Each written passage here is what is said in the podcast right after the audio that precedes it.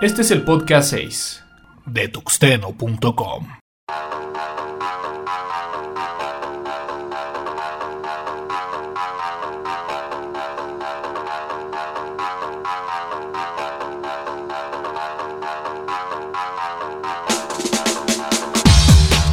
¿Qué tal? Sean bienvenidos a esto que es el podcast número 6. Yo soy Antonio Karam y el día de hoy estaremos hablando acerca de las noticias más interesantes que se han dado en el transcurso de la semana. Platicaremos acerca de esta carta que ha enviado la Fundación de Software Libre a Google. Apache cumplió 15 años el pasado 23 de febrero.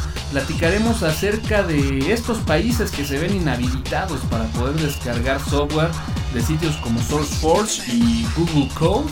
Eh, mencionaremos los 10 momentos más importantes en la historia del software libre y finalizaremos con dos recomendaciones de revistas electrónicas de Linux.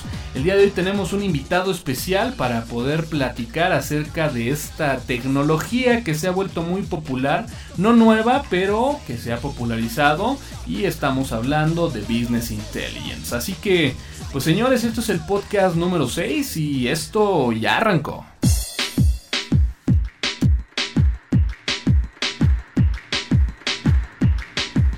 Noticias. Lo más importante. Lo más relevante.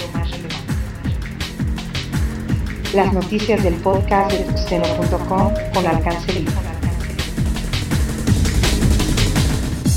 Sombra de la incertidumbre cae sobre el proyecto Open Solaris. Bueno, pues este tema lo tocamos en podcasts anteriores, básicamente hablando acerca de MySQL y bueno, pues hoy le toca a Open Solaris. Eh, obviamente ya con la compra de SOM por parte de Oracle, pues se teme que varios proyectos, como es MySQL y Open Solaris, pues puedan terminar en el olvido. Y es que la semana pasada en varias listas de correo se discutió ampliamente respecto al futuro de Open Solaris. Ya que bueno, pues en el sitio de Sun Microsystems se ha publicado en una página una página completamente nueva en la cual se detalla, bueno, pues que Open Solaris ha llegado al fin y que su ciclo de soporte y de servicio para Open Solaris pues ha terminado. Así que pues grandes incógnitas que serán resueltas seguramente a finales de este año referente a proyectos como Open Solaris, como MySQL y esperamos que a lo mejor en el podcast 60 y algo estemos hablando acerca de qué sucedió con estos proyectos y software libre. Software libre. La Fundación de Software Libre pretende acabar con Flash en YouTube. Bueno, pues recientemente pudimos leer en cualquier cantidad de sitios y blogs de Internet acerca de esta carta que envía la Fundación de Software Libre directamente a Google, en la cual, bueno, pues como antecedente podemos mencionar que debido a la compra que Google hace de la empresa ON2, la cual era propietaria del codec BP8, la Fundación de Software Libre le pide a Google que libere a la comunidad este codec y que además pues lo empiece a utilizar en su sitio de YouTube. Como sabemos, bueno, pues YouTube es uno de los sitios más importantes en la reproducción de videos y en el hospedaje de videos y bueno, pues siempre es influyente en todos los proyectos que hace a través de internet. Sin embargo, para desgracia de todos los usuarios y de la comunidad de software libre, encontramos que, bueno, pues al día de hoy Google sigue utilizando el codec H264 y bueno, pues esto sigue de alguna forma impidiendo el que navegadores libres como Firefox puedan utilizar la reproducción de video con etiquetas HTML5. Entonces, bueno, pues recapitulando, tenemos por un lado la salida de la iPad de la cual Steve Jobs habla de que no requieren la utilización de Flash en contenidos de Internet y que su dispositivo, el nuevo juguete de la manzana, no es capaz de reproducir Flash. Y por otro lado tenemos la salida del ya tan mencionado teléfono de Google, el Nexus One, en el cual nos encontramos con la sorpresa de que su navegador es posible de reproducir Flash. Entonces, por un lado, eh, la empresa de Apple le cierra la puerta Flash y por otro lado, pues Google coquetea directamente con los dueños de esta tecnología y lo incluyen en su más reciente producto, el Nexus One. Así que, ¿en qué va a terminar esto? La pregunta sigue en el aire con la etiqueta HTML5 de video desaparecerá la reproducción y utilización de videos con Flash? Muy pronto lo sabremos.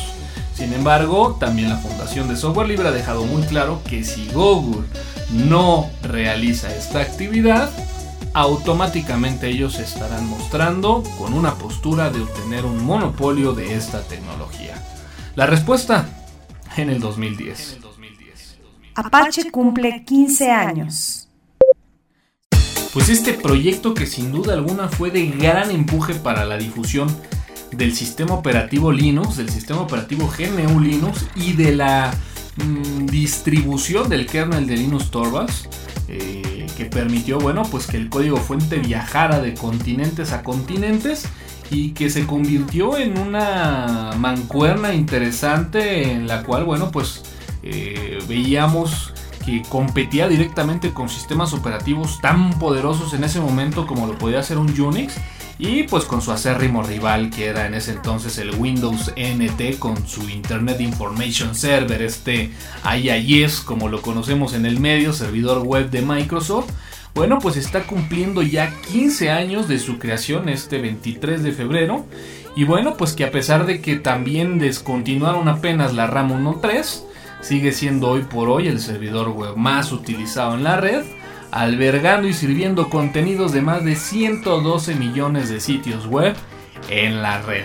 Así que bueno, pues eh, este proyecto que de alguna forma ha generado toda una comunidad y una fundación, la Fundación Apache, en donde bueno, pues ha albergado ya prácticamente más de 138 proyectos. Por mencionar alguno, podríamos hablar del proyecto Tomcat. Y bueno, pues no nos resta más que decir felicidades Apache. SourceForge, prohibido en algunos países.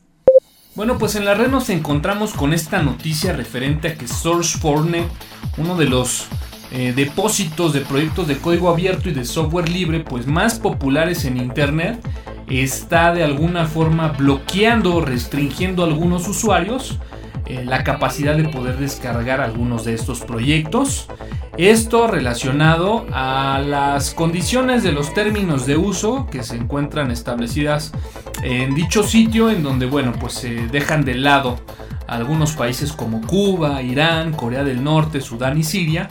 Y algo que llama mucho la atención es que en un eh, sitio similar, estamos hablando de Google Code, eh, encontramos pues la misma restricción, ¿no? Encontramos que bueno pues la gente que se encuentra en alguno de estos países se ve pues inhabilitado o incapacitado para poder eh, descargar alguno de estos proyectos de, software libre. Eh, es curioso y un poco irónico ya que uno de los principios básicos para poder clasificar a un proyecto de open source como software libre es que bueno pues eh, no se debe de discriminar el uso del software a cierto grupo de personas. Entonces, bueno, pues aquí el hecho de decir que por alguna causa, la cual, bueno, pues no dejan muy clara en los términos de uso, se excluye a países como Cuba, Irán, Corea del Norte, Sudán y Siria, bueno, pues está violando este principio, ¿no? Y sin duda alguna esto va muy encaminado con otro principio eh, del software libre para poder clasificar un software como software libre, que es el uso eh, o la restricción en contra de algunos campos de aplicación que pudiera tener este proyecto, ¿no? Eh, y esto, bueno, pues es muy fácil de interpretarlo. Es decir, si a lo mejor alguien desarrolla alguna librería para control de gráficos, bueno, pues esta, esta librería de control de gráficos para poder considerarse como software libre tampoco debe de ser eh, de alguna forma discriminada en algún campo de aplicación. Es decir, yo puedo utilizar esta herramienta tanto para fines educativos como también para usos militares, ¿no? A lo mejor yo estoy desarrollando algún software o se está desarrollando algún software para generar una interfaz gráfica de algún software estudiantil o algún software, eh, no sé, para la medicina, pero no me imposibilita el hecho de poder utilizar esta misma librería para efectos de algún desarrollo militar, ¿no? Entonces, bueno, eh, cosas curiosas que dentro de, de depósitos de proyectos que albergan proyectos de software libre, pues implícitamente se esté violando con estos dos principios fundamentales para poder considerar un proyecto de open source como software libre. Y bueno, pues por mencionar quién está rigiendo esta lista de países que se ven imposibilitados de descargar proyectos de esta índole, pues obviamente habría que mencionar que es un fail para el país de las barras y las estrellas, sí, el país es Estados Unidos. Twitter inicia pruebas con Cassandra. Pues al parecer los 50 millones de tweets que recibe a diario el sistema de microblogging Twitter está haciendo ver quedar corto al manejador de base de datos MySQL. Es por esto que la gente de Twitter ya inicia algunas pruebas para empezar a trabajar con este proyecto de open source llamado Cassandra. Este proyecto que está auspiciado por la Fundación Apache y que ya ha sido probada por otros dos grandes, probada tanto por Facebook como TIG. Así que en breve seguramente estaremos ya enviando tweets a Cassandra. Mesdames, Messieurs, le disc jockey Zach est de retour. Esta y otras noticias más las podrás encontrar en alcancelibre.org.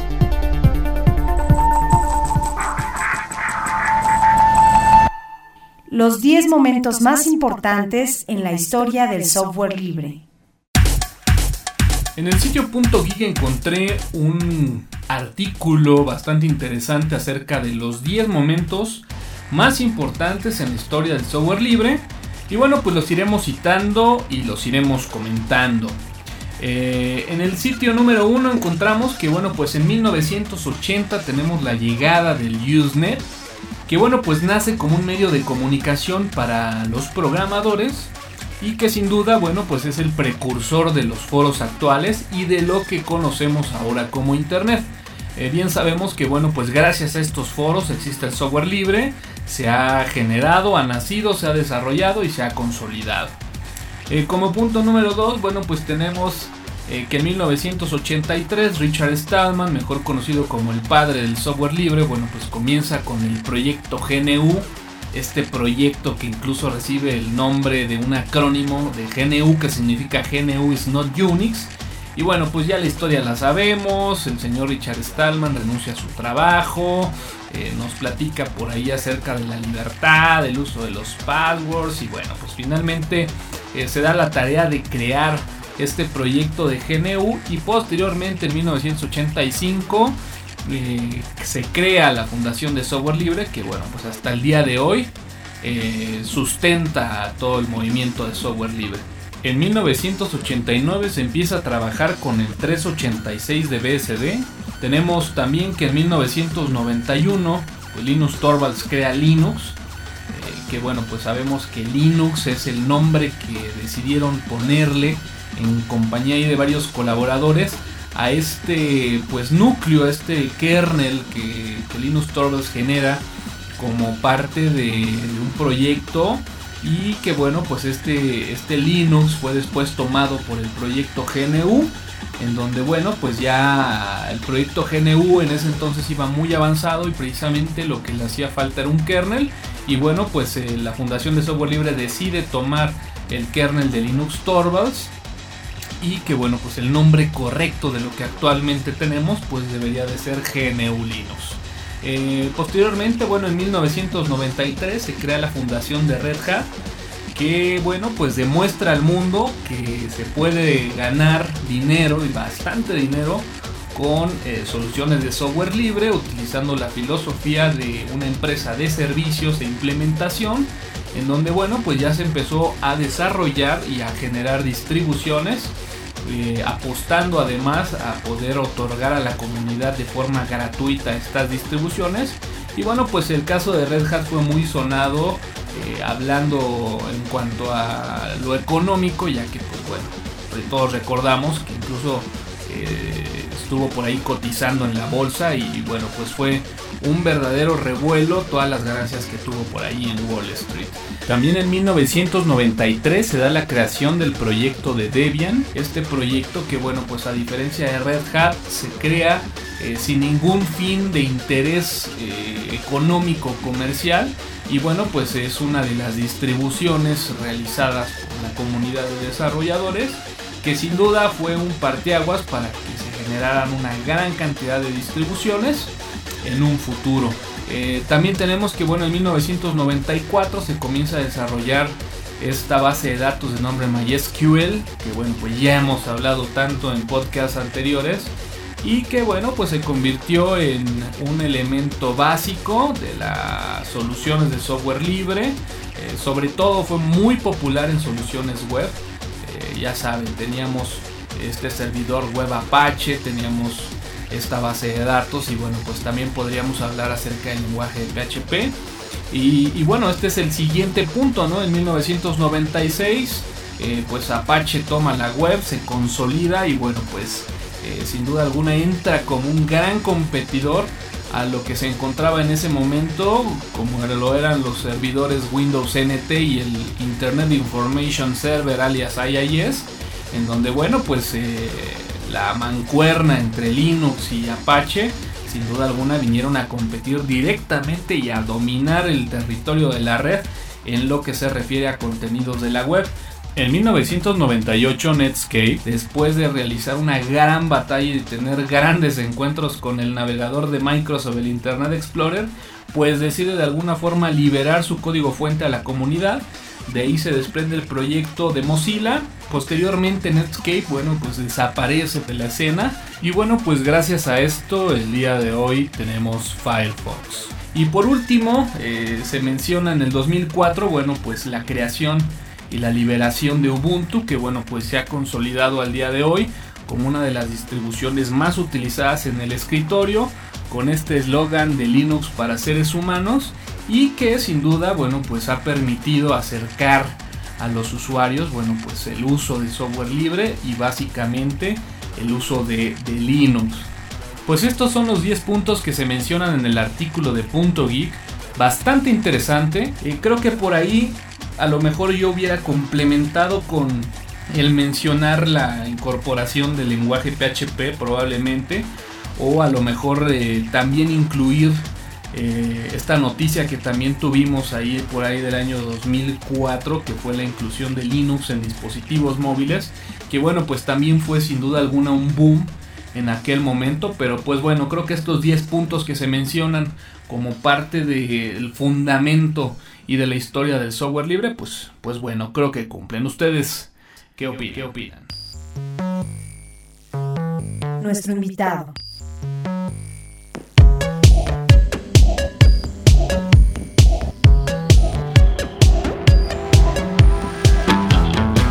Bueno señores, pues el día de hoy vamos a hablar de un tema bastante interesante. Vamos a hablar acerca del Business Intelligence y bueno, pues para eso invitamos el día de hoy a mi buen amigo Alfredo Zamudio, alias Acid Vomit en el Twitter. ¿Cómo estás Alfredo? ¿Qué tal? Muy bien. Aquí muy gustoso de estar en el podcast de tuxteno.com. Bueno, pues ya lo habíamos platicado mucho y bueno, pues fue bastante interesante cuando se dio esta, esta invitación porque bueno, eh, habría que mencionar, ¿no? Que el buen Alfredo pues está ahí en HCBC, en el área de fraudes, ¿no? Así es, estuve en el área de fraudes. y bueno, pues obviamente la gran cantidad de transacciones y la gran cantidad de información que se puede generar en un banco, bueno, pues requiere el uso de Business Intelligence. Y bueno, pues para platicar eh, qué es esta tecnología del Business Intelligence, pues aquí está el Alfredo y bueno, pues, pues platícanos un poquito acerca de, cómo funciona, cuáles son las capas que requiere esta herramienta y finalmente pues cuál es, cuál es el objetivo, ¿no? De poder eh, implementar una solución de Business Intelligence pues en, en un banco, en una compañía, ¿no? Así es. Mira, el Business Intelligence eh, consiste en interpretar la información que te da grandes volúmenes de bases de datos. Anteriormente el tamaño de la base de datos era de megas, posteriormente fue a gigas y ahorita en la actualidad es de, terabytes. Estamos hablando que en un banco se procesan millones de transacciones diariamente, eh, las bases de datos tienen teras de información y dentro de toda esta sábana de información hay que eh, detectar comportamientos atípicos del cliente. ¿Qué es lo que te iba a comentar, no? Obviamente en este área de fraudes pues tienen que ir analizando prácticamente pues transacción tras transacción para que bueno en conjunto de todas esas transacciones puedas detectar algún comportamiento anormal, ¿no? Es correcto.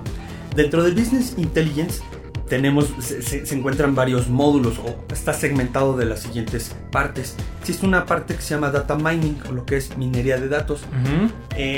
Lo que se hace aquí eh, con esta técnica es segmentar los datos y generas una ponderación a cada variable de, lo que son tus campos y ahí comienzas a hacer análisis para eh, segmentar por, por varias variables lo que puede ser eh, sexo, edad, ciudad, código postal, eh, etcétera. Región del país, región no del sé. país. Así es. Y ya con eso vas, a- vas, a- vas generando este, cómo es el de un cliente. También existe otra técnica que se llama Data Integration. Lo que hace es que si tú tienes tus fuentes, eh, un archivo de texto, otro en una base de datos de Oracle, otro en una base de datos de DB2, otro en Informix, lo que hace es que te lo consolida todo en, una Ok. sol- en un solo motor de base de datos. Hay otra área o hay otra función que se llama Data Quality, que son calidad de datos. Es limpiar un proceso de limpieza de datos y de calidad de los datos para que te arroje resultados correctos. Existe otro módulo muy interesante que se llama Dashboards, los cuales son, son reportes ya a nivel eh, ejecutivo, a nivel directivo. Usuario final, ¿no? Exactamente, nada más quieren darle un botón, interpretar cómo se están comportando eh, las ventas, cómo se está comportando eh, el análisis de un producto, en fin, lo que se esté midiendo. Yo creo que esto de los dashboards viene siendo como que la cereza del pastel, ¿no?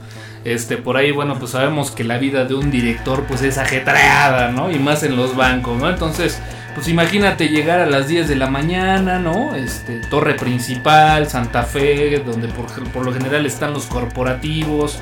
Este, pues obviamente tienen que leer muchos emails en una silla de piel, ya sabes, grande que parece reposer, después de haber checado pues la gran cantidad de correos electrónicos de otros directores, pues bueno, entran a esta sección que son los dashboards, que bueno, pues a través de semáforos o a través de indicadores visuales, pues te va mostrando cuál es la situación actual de alguna variable que puedas analizar, ¿no? A lo mejor en el caso de las ventas, pues podemos ver un semáforo, ¿no? Donde puedes ver el foco verde, donde a lo mejor en el transcurso del mes, pues las ventas van cumpliendo un pronóstico de ventas. Puedes ver a lo mejor un semáforo amarillo, donde estás a lo mejor un poco abajo en un porcentaje, como, como comentas tú, predefinido en esta capa intermedia. Y pues un, semáforo en rojo, ¿no? Cuando definitivamente estás muy por debajo del presupuesto, ¿no? Exactamente, existen herramientas de dashboard muy potentes donde tú le, tú le configuras los umbrales, obviamente estos, estos umbrales van a hacer una serie de cálculos o de análisis a la base de datos o a la, o a la información y en base a esos umbrales es como marca. Hay, hay unos muy interesantes que, que he visto, son como unos velocímetros y en base al velocímetro en, en los indicadores se, se posicionan en rojo, ámbar, este, verde, eh, dependiendo de, de- de la puntuación de- del dashboard. Son los básicos, ¿no? El semáforo, estos indicadores acá como tacómetros. Exactamente. También por ahí he visto algunos gráficos de, de, bueno, pues así como que una carretera, ¿no? Para ver más o menos en qué parte del camino vas. Este, pero bueno, pues son, son muy interesantes, ¿no? Es otra forma de poder ver la, la información. Así es. Entonces ya platicamos de lo que son eh, las diferentes eh, técnicas o metodologías de- del Business Intelligence. Ahora vamos a platicar cómo está eh, montado la, la estructura. Existe en el banco una estructura de tres capas. La primera capa es, es un servidor de base de datos. Ok. Ahí existen únicamente, es, es únicamente servidor de base de datos. O sea, la información. La inform- En la primera capa tenemos lo que son los datos, ¿no? Los Así datos es. en grueso, guardados o almacenados, por obvias razones, en una base de datos, ¿no? Es correcto. Eh, la segunda capa es, es la capa de- del el motor de, Business Intelligence. Es la capa que va a procesar todos los. Hacer, va a hacer los modelos estadísticos, va a hacer todos los procesamientos, va a generar toda la información. Ok, o sea, en esta, en esta capa intermedia como que se procesan cierta parte de los datos y se tiene, bueno, pues ya como que datos preprocesados, ¿no? Exactamente, Ujú. se conecta a la base de datos y hace todo, todo el, procesamiento de los Bien. cálculos. Y la tercera capa es la capa eh, del usuario, eh, es una aplicación cliente-servidor, donde en esta capa eh, puedes tener un servidor web eh, para que te despliegue algún reporte, puedes tener un servidor mail para que dentro del mismo proceso se dispare un, un- un correo y ya te entregue el reporte y tú llegas al día siguiente y este, cheques tu correo y ya tengas tu O a lo mejor si por ahí alguna de las variables está muy baja, puedes este, pues mandar este tipo de alerta, ¿no? Exactamente. Y los dashboards, ¿no? Y los dashboards, por supuesto. Que bueno, pues como yo, yo bien lo digo, lo- le, le- le denomino la cereza del pastel, ¿no? Pero bueno, este, algo que me llamó muchísimo la atención, y aquí sí tengo que ser muy sincero, es que bueno, cuando salió este, pues el tema de, de poder estar aquí en el podcast de tuxteno.com y que nos hablaras un poquito de Business Intelligence, es que bueno, pues por ahí tenemos algunas opciones de software libre para poder eh, pues generar este, esta implementación ¿no? de lo que es el Business Intelligence. Por ahí traes algunas. Exactamente. Eh, existen cuatro principales eh, opciones de Business Intelligence en software, en software, libre. Está lo que es SAP Go BI, está lo que es el proyecto Vanilla, otra es OpenAI y hay otra aplicación interesante que desde mi particular punto de vista es la, mejor de todas. ¿no? Sí, es la más representativa. es Fentajo. Fentajo. Así Muy bien. Que incluso me decías que, bueno, Fentajo definitivamente compite directamente con dos monstruos, ¿no? Sí, por supuesto. Eh, estaría compitiendo contra lo que es el monstruo de SAS y el monstruo de SPSS de IBM. Y como que es el más completo, ¿no? También por ahí contempla una gran cantidad de módulos, o bueno, más bien todos los módulos de los que hemos platicado el día de hoy, ¿no? Exactamente, trae un, módulo de lo que es eh, reporting, un reportador, trae otro módulo de análisis eh, trae los módulos de dashboards que ya hemos platicado, trae otro módulo de lo que se llama Data Integrations, el módulo de Data Mining. Y bueno, pues sí es un, es un proyecto que ya lleva este, algún tiempo de, desarrollo, se está consolidando.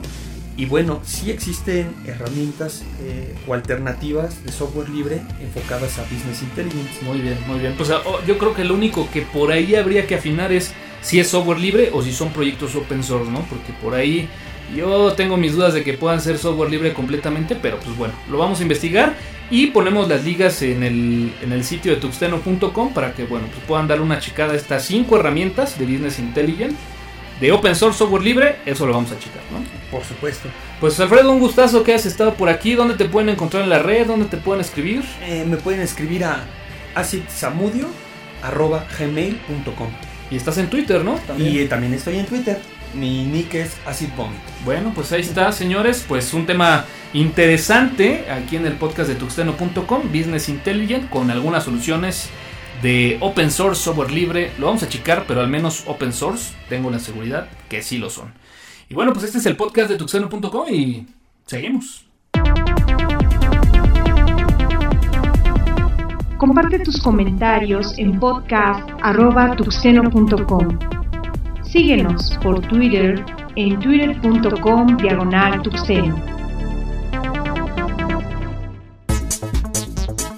Lo más recomendado. Lo más visitado. La recomendación de los bookmarks de tuxeno.com. Revista electrónica Tux Info. Con 24 números bajo la licencia Creative Commons, se puede obtener en formato PDF la cual se descarga desde su sitio gratuitamente. Además, Tuxinfo incluye la modalidad de envío con paquete de DVDs a través de pago electrónico. www.tuxinfo.com.ar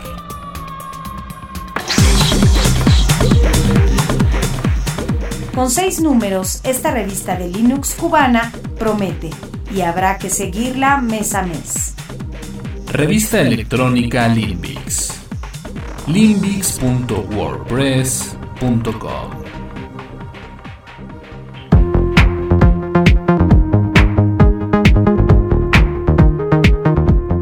Bueno, pues básicamente con esto terminamos el podcast número 6, no sin antes darle las gracias a toda esa gente que se ha tomado el tiempo de descargar, de escuchar este podcast, de seguirnos a través de Twitter y de escribirnos a podcast.tuxteno.com.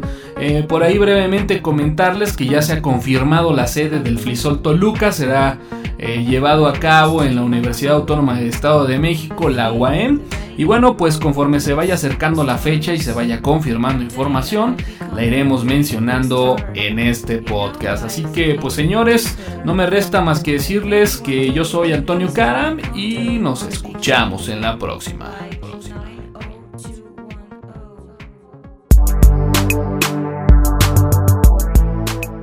Podcast de tuxeno.com es presentado por dirtmode.com alcancelibre.org y sitioshispanos.com.